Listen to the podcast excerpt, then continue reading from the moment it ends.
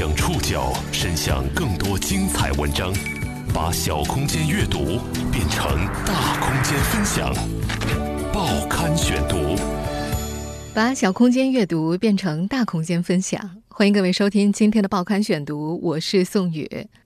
今天为大家选读的文章综合了《新周刊》和网易浪潮工作室的内容，和大家一起来说说我们的这口牙齿。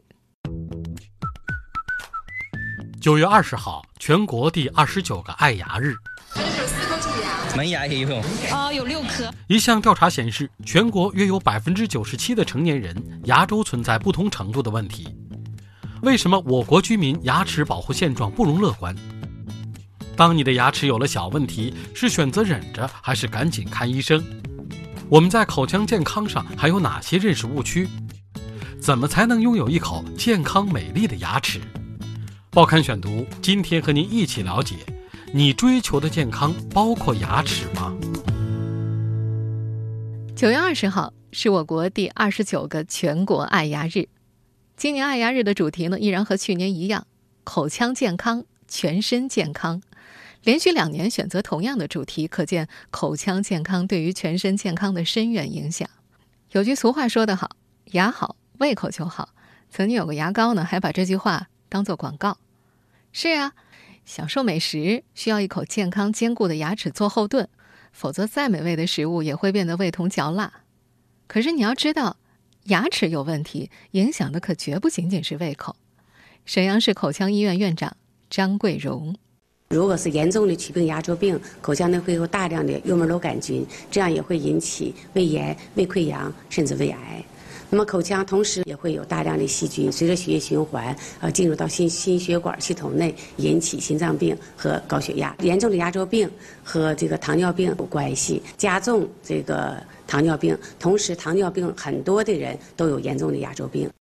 虽然说牙病会带来这么多的问题，但是在很多人的观念里，口腔是不是健康，似乎没有其他的健康问题那么重要。根据全国第三次口腔流行病学抽样调查显示，最突出的口腔健康问题是龋齿和牙周病。五岁儿童乳牙龋齿的患病率是百分之六十六，中老年人的龋齿患病率达到百分之八十以上，大约有百分之九十七的成年人牙周都存在不同程度的问题。可能在不少人的眼里啊，我们提到牙齿，第一反应就是美白、整齐这些和外在形象相关的词汇。在他们看来呢，牙齿问题可能更多属于美容的范畴，不是健康的范畴。这样的认知呢，投射出的是国人在口腔健康问题上的片面和浅薄。北京某初中一年级学生陶明明的父亲就是其中的典型代表。今年暑假期间。陶明明跟爸爸一块儿到美国去旅游，途中呢，明明突然就牙疼了。爸爸想起老话说花椒能够治牙疼，于是就到当地的餐馆求助要了些花椒，让明明含在疼痛的地方，以缓解痛感。回国之后，明明的牙痛反复发作，直到这个时候呢，爸爸才把他带到了正规的医院去进行检查。医生告诉陶爸爸。明明患有龋齿，已经伤害到牙神经了，所以才引发了剧烈的疼痛，需要接受正规的治疗。而之前明明爸爸没有带明明及时就医，已经延误了最佳治疗时机。在爱牙日前夕，当中华口腔医学会的副秘书长荣文生接受采访时，听说这个故事的时候，他很有感触。他说：“生活中这些常见的小事啊，恰恰能够反映我们普通国人在口腔保健上的三大误区。”首先，从个人层面上来说，对于口腔健康的定义呢，还了解的不是很透彻。口腔健康并不仅仅只能够说话、能够吃东西，它的内涵比较广泛，还包括笑起来要美，闻起来要口气清新。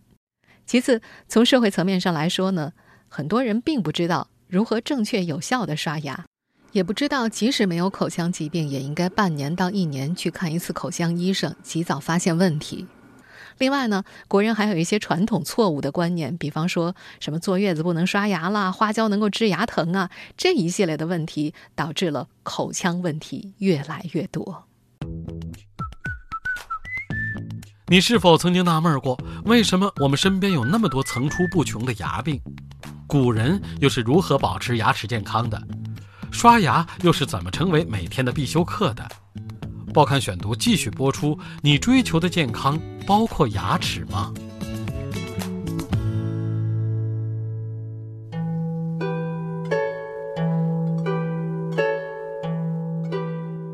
一九八四年，考古工作者在清理成都市指挥街一处唐朝灰坑时，发现了四件骨质的牙刷柄。牙刷柄长约十到二十厘米，头部钻有十二个直毛孔，是目前世界上所发现的最早的直毛牙刷。公元一二二三年，日本著名禅师永平道元渡海到中国南宋学习佛法，在他的著作《正法掩藏》中，记录了中国和尚用马尾鬃毛制作牙刷刷牙的景象。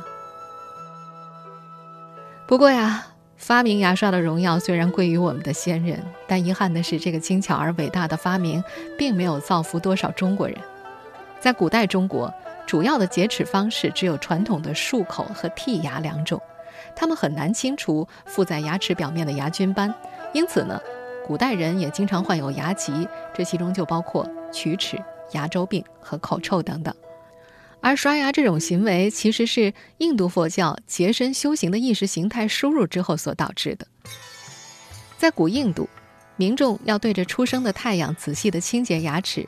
清洁口腔，甚至清洁舌头，并且朗诵祈祷文，祈求神明庇佑自己的亲人。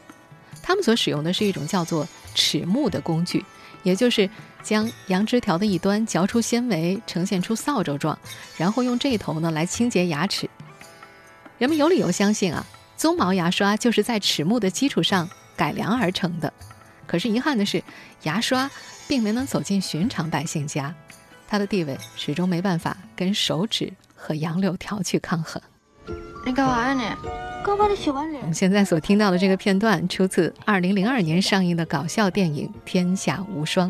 你这样好像我爹啊，满嘴冒泡。以前我娘也是这样帮我爹擦背的。在这段讲述明朝正德年间的故事当中，王妃用手指刷牙，赵薇帮她洗脸搓背，是个挺滑稽的笑点。牙刷真正开始在寻常人家中流行，已经是十七世纪后的事了。工业革命令大规模生产廉价牙刷成为现实，在当时全欧洲最好的法国牙医的号召之下，牙刷从粗硬的鬃毛换成了软毛，逐渐成为人们必须的清洁工具。一八三五年开始，传教士医生陆续来到中国开设诊所和医院，刷牙这项技术也就随着荣归故里了。可惜当时的清朝人民并不怎么买账，加上后来朝廷动荡、战乱纷飞，刷牙这种小事儿就更加显得无关痛痒。直到一九四九年，全国的牙膏年产量也仅仅只有两千一百万支，折合每人每年只用了零点零四二支牙膏。在改革开放以前呢，全国有四十家牙膏生产企业，宁夏和西藏两省当时甚至压根儿就没有牙膏生产企业。到了上世纪八十年代以后，牙膏的产量才有了显著提升。但是，牙膏消耗量的增加，并不代表咱们中国人已经养成了良好的口腔卫生习惯。事实上，中国人在刷牙上保持着节约的美德。牙刷最好能够三个月换一支。二零一零年。全国的牙刷销量是达到了六十五点六亿支，但是大部分都拿去出口创汇了。中国人平均每年只用了不到两支牙刷。另外，牙签的清洁效果不佳，容易导致出血发炎，因为消毒不过关呢，甚至可能会引发感染。但是由于价格低廉，牙签依然在国内有着非常广阔的市场。而牙线、漱口水这些安全有效、国际流行的口腔护理用品，目前在中国的普及率还相对比较低。除了节约之外，中国人刷牙的习惯还很落后，而且这种落后是不分地区和年龄的。二零一零年，河南省曾经对学龄前儿童进行一项调查，其中显示，只有百分之七十二的儿童能够做到每天刷牙，而能够做到餐后漱口的孩子就更少了，只有百分之三十五点五。不要以为只有孩子才没有自制力哦，大人偷起懒来才叫人啧舌呢。二零一五年广西疾控中心的数据显示，十八岁以上的成年人当中，每天能够做到刷两次牙的人只占百分之四十七点六。二零一六年，云南疾控中心的调查显示，六十岁以上的老年人当中，大约只有百分之一点四六的人能够保持健康的刷牙习惯。而二零一零年纽约大学的调查就显示，百分之七十五以上的美国成年人能够做到每天刷牙两次或以上。从经济角度来说，刷牙并不是件昂贵的事情。那为什么相比之下，中国人对刷牙这么缺乏热情呢？牙病和基因有关吗？为什么有那么多人得了牙病却不爱看医生？报刊选读继续播出。你追求的健康包括牙齿吗？刷牙的行为和城乡阶层、教育、收入的关系是密切相关的，这常常被看作人群口腔保健知识水平的反应。换句话说呢，有些中国人不爱刷牙，很可能只是因为不知道刷牙有多重要。二零零九年年初，中央财政拨款开展了中西部儿童口腔干预试点项目，主要内容就是为中西部儿童进行基本的口腔检查和健康教育，希望能够将儿童正确刷牙率提升到百分之七十。那么，你知道正确的刷牙方式是怎样的吗？你是怎么刷的？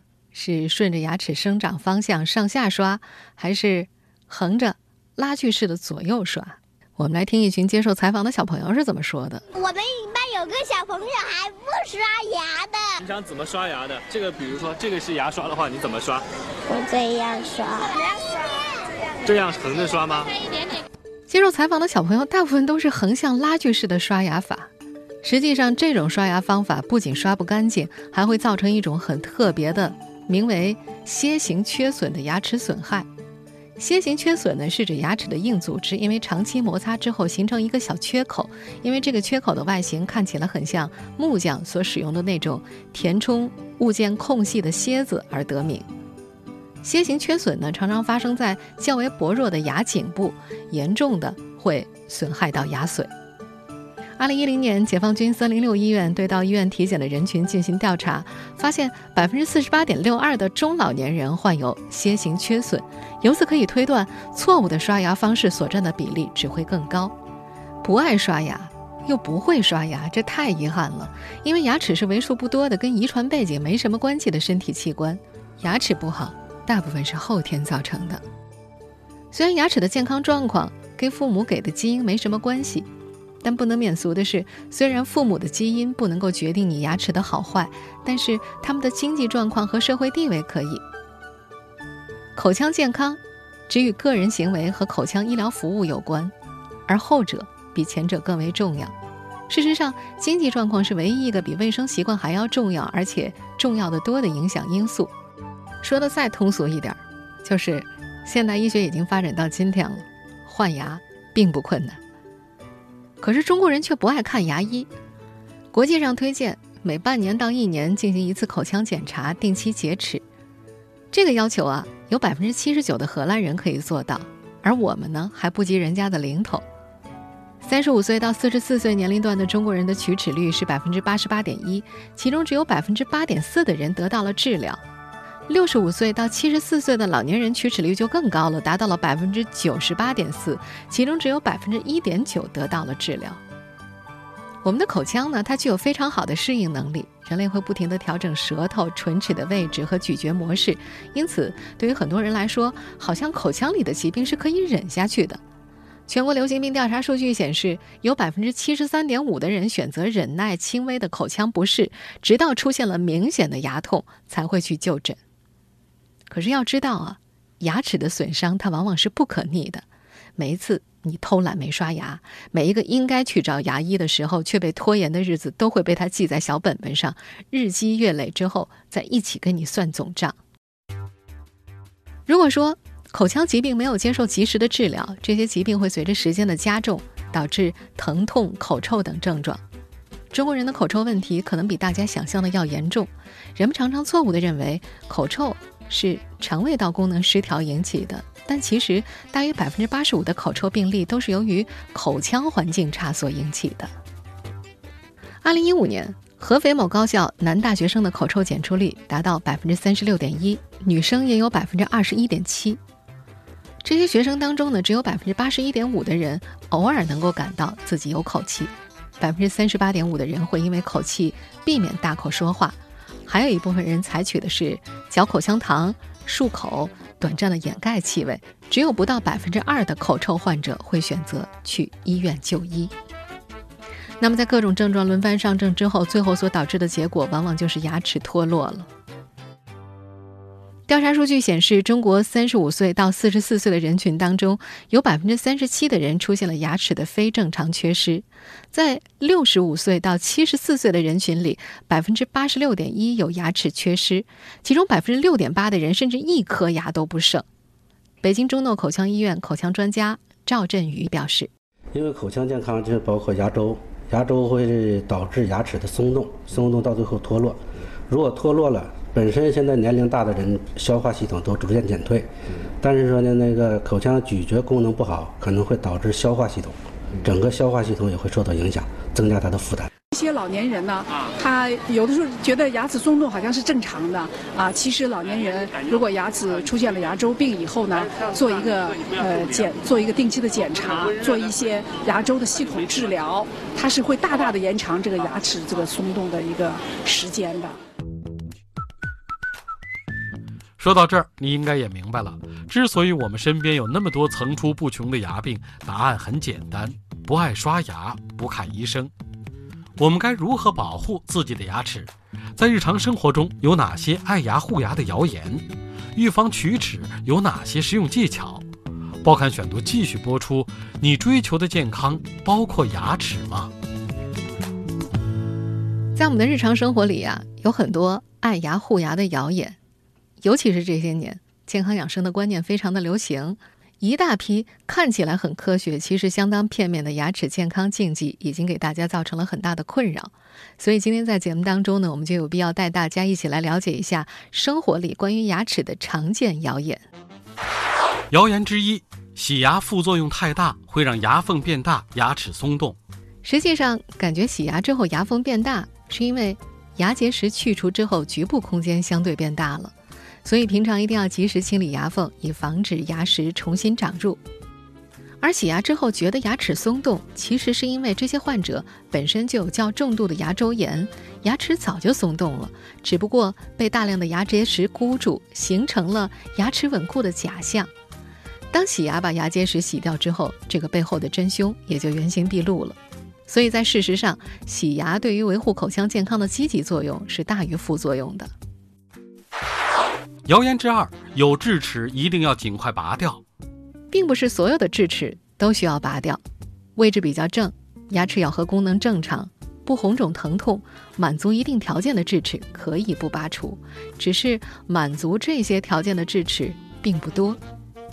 大多数的智齿呢都不能够正常萌出，而是顶在前面的牙齿上，或者智齿表面有牙龈瓣覆盖，形成一个盲袋，很难清洁，这样就容易发生。智齿冠周炎不仅疼痛啊，严重的甚至还可能会危及生命。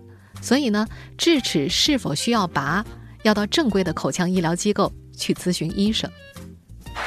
谣言之三：坐月子刷牙会影响产后健康。这应该是不少人都听过的一个典型谣言了。中华口腔医学会的副秘书长荣文生介绍，产妇在产后用冷水刷牙可能会不舒服，这或许是。旧习惯认为坐月子不能刷牙的原因，但是产妇在月子期间为了母乳喂养，通常是保持少食多餐的饮食规则，餐次的增加，再加上食用的甜食比平时也多，餐后的食物残渣呢就会留在牙缝里，而这个时候发酵变酸的残渣就会腐蚀牙釉质，形成龋齿等口腔疾病。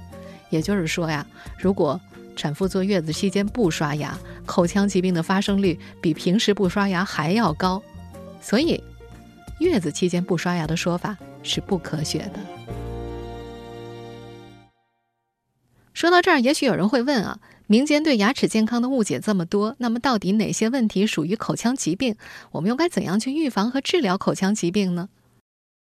口腔疾病最为常见的就是龋齿、牙周、牙龈病。口腔癌、口腔感染疾病、牙外伤或者是口腔软组织损伤和遗传病变。华南口腔医院的院长欧汝尧介绍，即便发展到现在，国人还是存在很多的口腔保健误区。其实，只有在生活中做到以下关键三点，才能够预防于未然。第一，每天正确的刷牙，刷牙的频率也不是越多越好。根据正常的饮食习惯，每天两到三次。睡前就更重要了，每次刷牙时间三分钟，刷牙部位要面面俱到。我们来听听几位口腔专家介绍正确的刷牙方式。啊，现在刷牙有好多老年人都说，说我一天每日刷三次牙，为什么我的牙结石啊，或者是牙垢啊还是很多？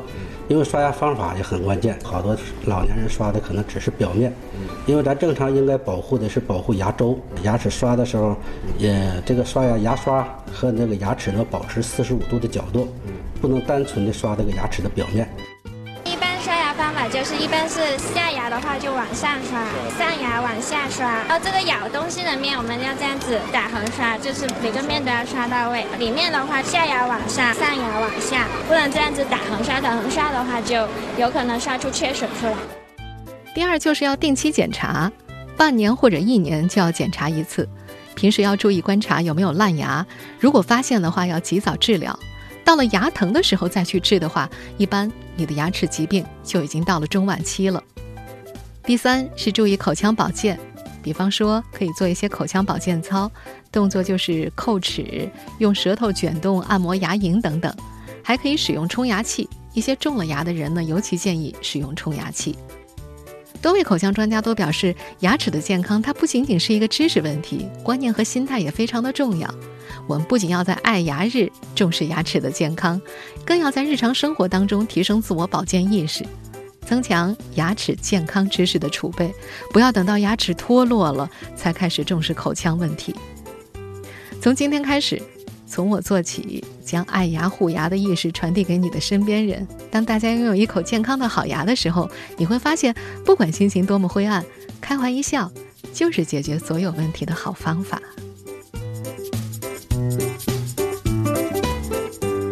听众朋友，以上您收听的是《报刊选读》，你追求的健康包括牙齿吗？我是宋宇，感谢各位的收听。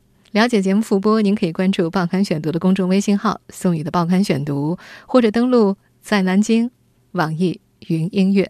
我们下期节目时间再见。小时候，妈妈曾说过，晚上